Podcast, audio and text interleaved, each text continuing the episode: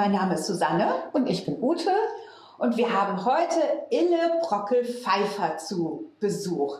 Herzlich willkommen, Ille. Ja, hallo, guten Morgen. Ille ist ein, ja, ein ganz quirlige Zontchen, die uns ganz viel zu erzählen hat. Das haben wir gerade schon im Vorgespräch gehört. Und Ille, du hast äh, den Sonntagclub Herzogenaurach gegründet und du hast vor allen Dingen 2017 einen E-Club gegründet, nämlich den E-Club Bavaria. Das soll auch heute unser Schwerpunkt sein. Ähm, und ja, das ist eine ganz spannende Geschichte, aber vielleicht erzählst du erstmal, wie du zu Zonta gekommen bist. Das ist nämlich auch sehr lustig. Ja, ich kannte Zonta überhaupt nicht. Äh, ich habe einen Vortrag mal über äh, Frauenservice-Clubs gemacht und da war natürlich Zonta dann auch auf, in meinem Vortrag. Und dann kam jemand und sagte, ach, das müssen wir doch hier machen in Herzogenaurach. Und dann habe ich gesagt, ja, gerne. Und dann habe ich angerufen, geguckt, wo gibt es welche Serviceclubs in Erlangen, was nur 15 Kilometer entfernt ist, gab es einfach einen äh, Saar-Optimisten-Club und einen Sonderclub. Und dann habe ich erst bei den Saar-Optimisten, weil ich das schon von einer Freundin kannte, habe gedacht, na, ruf mal an. Und dann sagte die Dame mir, ach ja, das ist ja interessant, aber jetzt sind Ferien, jetzt ist keiner da. Melden Sie sich mal nach den Ferien. Und dann habe ich gesagt, okay, dann rufe ich bei Zonta an und das war äh, unsere damalige Area-Direktorin Susanna Jan und die sagte, ja, wann treffen wir uns? Morgen? Ich so, ja, gerne morgen. und, äh, ja, so ging das Ganze dann weiter. ja, das war 2005, ne, dass du Zonta Herzogenaurach mhm, gegründet ja. hast. Und dann hast du äh, 2017 den ersten E-Club in Deutschland, nämlich den e-Bavaria gegründet. Ich glaube, das war der zweite E-Club überhaupt in Europa. Ja. Genau. Und ähm, ja, das haben wir bisher in den Podcasts noch nicht so doll besprochen. Vielleicht erklärst du mal, was ist eigentlich ein E-Club? Wie ist es dazu gekommen? Ja, ein, ein E-Club ist ein Club, der sich nur virtuell trifft. Allerdings hat Zonta International gesagt, einmal im Jahr sollten Face-to-Face-Treffen kommen. Äh, und ich habe das kennengelernt, als ich im internationalen Membership Komitee war. Da stieß ich auf einmal auf Clubs, die das I vorne dem Namen hatten und hatte keine Ahnung, was das ist. Und dann habe ich mich schlau gemacht und einer davon war Silicon Valley. Habe ich gedacht, uh, die müssen ja mit I total viel zu tun haben äh, fragst du die mal an. Aber dann kam, ja, wir machen Raffles und wir machen Buchausstellungen. Und habe ich gedacht, äh, das ist ja wie ein normaler Zonterclub. Was ist daran virtuell? Und ja, dann habe ich mich reingefuchst und habe gesagt, Mensch, das ist doch eine super Chance für Zonta, das äh, vor allen Dingen für junge Frauen und äh, einen E-Club zu gründen. Und dann habe ich mich auf den Weg gemacht und habe unsere alten Awardees unseres Distriktes 14 angeschrieben, wo wir zum Glück eine Liste hatten. Und dann kam ja, fünf, sechs hatten sich gemeldet, haben gesagt, da sind sie total interessiert daran. Sie möchten Zonta einfach nicht verlieren, was ja häufig auch der Fall ist, dass Awardees einfach, ja, sie wurden ausgezeichnet und dann sind sie weg. Und äh, viele Clubs machen da praktisch nicht im Nachgang und hören nach und, und, und suchen. Also das ist, das ist so ein, so ein Ding auch der Mitgliedersuche. Mhm. Und ja, und dann äh, ging das weiter. Freundinnen von denjenigen, dann Töchter von Zontiens. Ja, ich habe immer sehr viel Reklame gemacht auf den Area-Konferenzen und Distriktkonferenzen. Äh, ich war ja auch ne, äh, zwei Jahre im Unionssport. Da äh, wurde das dann auch äh, besprochen. Und äh, ich denke, man muss einfach die, diese Sachen in die Welt tragen, in die Zonta-Welt tragen, dass es mhm. Möglichkeiten mhm. gibt. Mhm. Das ja auch, ähm, passt ja auch sehr gut zu dem Thema von Ute Scholz, äh, unserer neuen International mhm. Director, die ja auch sagt, wir mhm. müssen unbedingt junge Leute äh, mhm. ansprechen und die mit aufnehmen. Da bist du ja sozusagen mhm. direkt auf der gleichen Wellenlinie und sagst, das ist unsere Chance, um junge Frauen zu Zonta zu kriegen und weiter, also dass der das Zonta auch weiterleben kann und, und auch äh, Mitglieder noch bekommt und wir nicht überaltern. Weil ich glaube, das ist ja das größte Problem aller Serviceclubs, die ja. Überalterung. Mhm.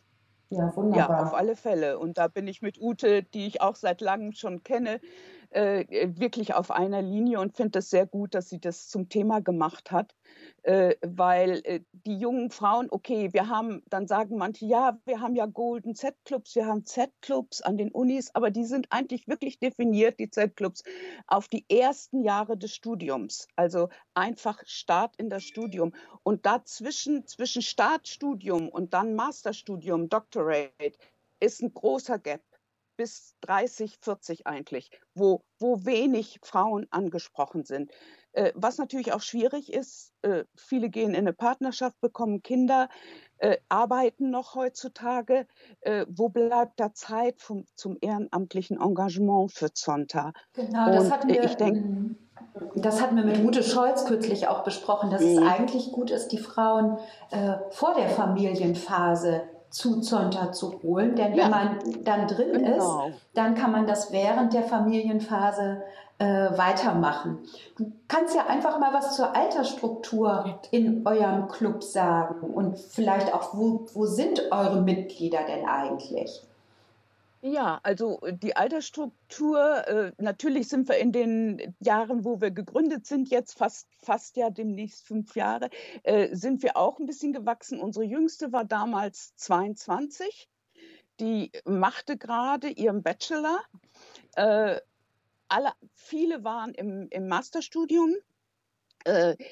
Dann gab es, also die waren alle um die fünf, bis 25.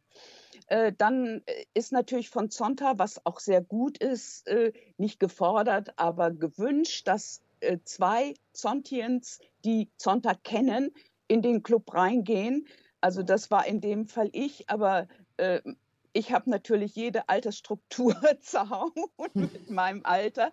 Im Prinzip, wenn man mich rausnimmt, hatten wir so eine äh, 27, 28 Struktur. Und äh, unsere beiden neuen jetzigen Präsidenten, die sich das Amt teilen, äh, sind beide äh, 25 und 26. Ach, das ist ja auch spannend, mhm. dass sie sich das Präsidentenamt teilen. Das haben wir ja, glaube ich, auch ja, noch nicht gehört. Nee, das ist natürlich auch so, manches äh, ist so entgegen der Vorgaben von Zonta, sage ich mal. Aber wenn man einen Club erhalten will und wenn man aktiv bleiben will, dann ist manchmal das eine Möglichkeit. Mhm. Und äh, meine liebe Freundin Uschi Werner hat immer gesagt, Ille, du mit deinen Manuals, du bist furchtbar. Ich fand das also immer furchtbar, dass ich immer die Grenzen sprengte eigentlich von, von, von den Vorgaben. Und die beiden jetzt haben gesagt, okay, zu zweit könnten sie es vorstellen, alleine schaffen sie es mhm. nicht. Die eine sitzt in Stockholm, macht ihren Doktor die andere arbeitet, äh, hat jetzt ihren ersten Job angenommen, die hat äh, äh, Solarenergie studiert. Und äh, ja, und so ist unsere, unsere Basis ist immer noch ein bisschen Herzogenaurach, weil inzwischen meine Tochter auch mit dabei ist. Die ist jetzt Vizepräsidentin, die wohnt auch hier in Herzogenaurach. Äh, aber die anderen sind verstreut in München, in Frankfurt, äh, wie gesagt Stockholm. Eine arbeitet für die Weltbank in Kenia im Moment. Die berichtet dann, die muss die Flüchtlingslager betreuen, geltlich gesehen. Und das ist natürlich auch ganz spannend. Mhm. Äh, eine ist in den USA und studiert da. Eine in London, die ist uns jetzt leider abgesprungen, was natürlich auch passiert, äh, weil sie sagt, sie schafft das einfach nicht mehr. Äh, und klar, in einer, in einer anderen Stadt und äh, dann mhm. mit einem sehr herausfordernden Beruf, äh, das ist natürlich schwierig. Natürlich, zwei oder drei sind Beraterinnen und dann wird es schwierig. Mhm. Und ich, ja, ich habe noch eine Frage. Ähm, das heißt, von der Altersstruktur ist das so, eigentlich wäre das ja wünschenswert, man hätte von Anfang 20 bis mhm. unendlich, ja, ja. sage ich jetzt mal, mhm. weil ähm, ja. man befruchtet sich dann ja auch gegenseitig und ähm, es wäre ja auch tatsächlich eine Form von Mentoring bei den jungen Frauen, wenn auch ältere mhm. drin sind. Auch das wiederum ist ja irgendetwas, was jetzt gerade aktuell ist, und ja auch irgendwie gestärkt werden soll. Das, ja. äh Mentoring ist ein ganz wichtiges Thema. Also ich habe damals als Area-Direktorin den Mentoring-Leitfaden für Zonta Deutschland gemacht, zusammen mhm. mit Universitäten. Also das ist mir ein ganz wichtiges Ding. Und äh, wir versuchen für jede unserer Zontiens eine Patin zu finden. Die muss nicht aus dem Club sein. Also äh, wir haben welche in Hamburg, in München, die, die ich frage immer unsere Mitglieder, welche Art von Party möchtet ihr? Eine, die euch privat weiterhilft oder beruflich? Mhm. Und dann schaue ich in meinem großen Zonta-Netzwerk in Deutschland, wen könnte ich vermitteln? Dann sollen die sich matchen und das ist nicht ist kein reguläres Mentoring, sondern das sind meistens ein, zwei Gespräche und dann immer wieder in kritischen Situationen, habe ich gehört, gucken Sie. Aber natürlich sollte jeder Club auch für jedes neue Mitglied ein, eine Patin aus dem eigenen Club haben. Das mhm. ist mir sehr, sehr wichtig. Mhm. Ähm, Ille, das, äh, aktuell ist es ja in vielen Clubs oder auch bei uns, wir spüren einfach doch immer noch diese Nachwehen der Corona-Zeit und es ist schwierig, mhm. Motivation in den Club äh, mhm. zu bringen und wieder zu alter Stärke so zurückzufinden. Wie ist das im E-Club? Da habt ihr natürlich wahrscheinlich nochmal ganz besondere Herausforderungen. Ja, es ist so, dass uns natürlich die Corona-Zeit nicht so zugesetzt hat. Ja. Klar. Mhm. Äh, Im Gegenteil, wir konnten unser Wissen an viele deutsche Clubs weitergeben oder auch an, an Clubs aus aller Welt. Wir hatten ziemlich viele Anfragen. Äh, und äh, weil wir halt virtuell uns ja miteinander arbeiten das ist so, dass wir nicht nur auf unsere Meetings, die ja selbst per Zoom normal ablaufen, sage ich mal. Wir sind ein normaler Zonta-Club, sage ich immer. Mhm. Äh, wir haben natürlich ein bisschen virtuell ein paar andere Vorgaben, auch für ein Meeting. Wir starten mit Icebreaker-Fragen Icebreaker, äh, zum Beispiel. Wir haben Mentimeter-Umfragen während, während unserer Meetings. Also wir nutzen die ganze Bandbreite der virtuellen mhm. Möglichkeiten.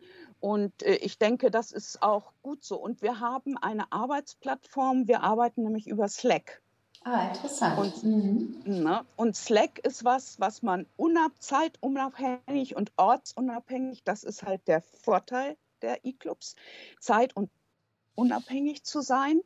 Und da gibt es für jedes Komitee gibt's einen Channel, und da kann man alles einstellen, PDFs, YouTubes, Dings, man kann miteinander kommunizieren, äh, was am Anfang sehr gut lief. Ich muss sagen, jetzt ist es ein bisschen abgeflaut äh, in der Corona-Zeit. Das war nämlich unsere Challenge, weil natürlich alle den ganzen Tag am ja. Computer saßen mhm. von uns gehen und gesagt haben, oh Gott, am Abend auch noch.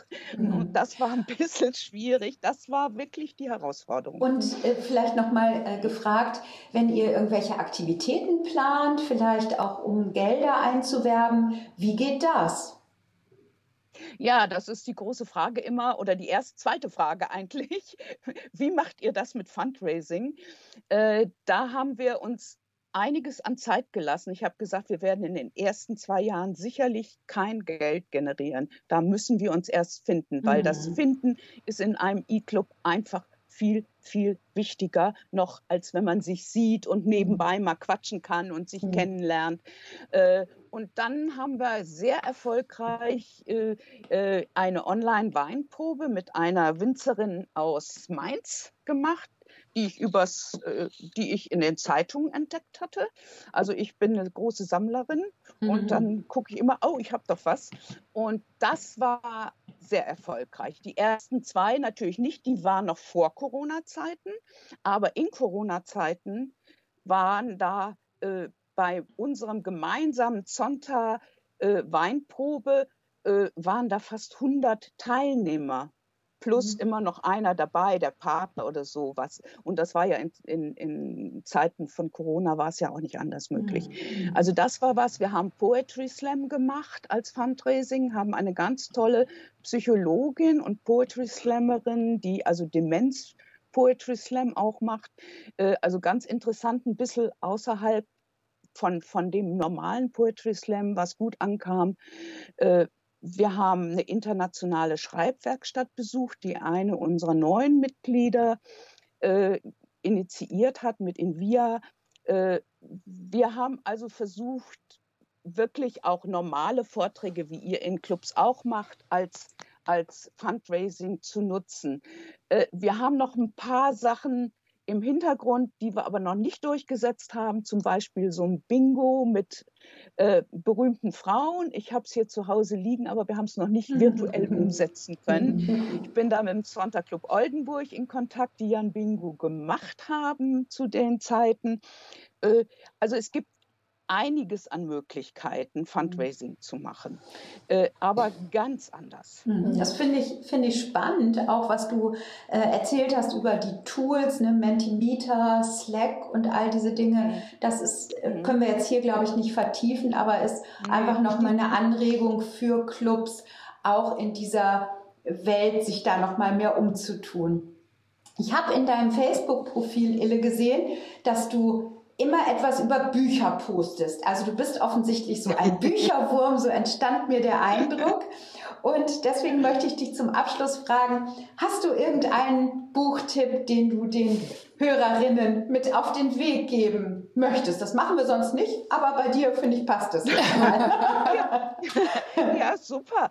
Äh, ja, wir haben auch so eine Reihe für uns intern gemacht über Bücher, äh, Buchvorstellungen und da war Michelle Obama dabei äh, mit, mit ihrem Buch Becoming und das äh, war, ist sehr interessant, weil Michelle ist sicherlich in ein paar Punkten wirklich Vorbild für uns Frauen. Und ich denke, wir müssen gar nicht so viel reden, was wir machen wollen, was wir sein wollen oder so. Wir sollten einfach erstmal Vorbild sein. Und das holt dann auch Frauen rein, wenn wir mit der Idee leben, die wir, die, die wir für gut finden. Und das finde ich sehr wichtig. Tolles Schlusswort, Ille. Ja, finde ich auch. Vielen ja, Dank. Es gibt natürlich wahnsinnig viel zu erzählen.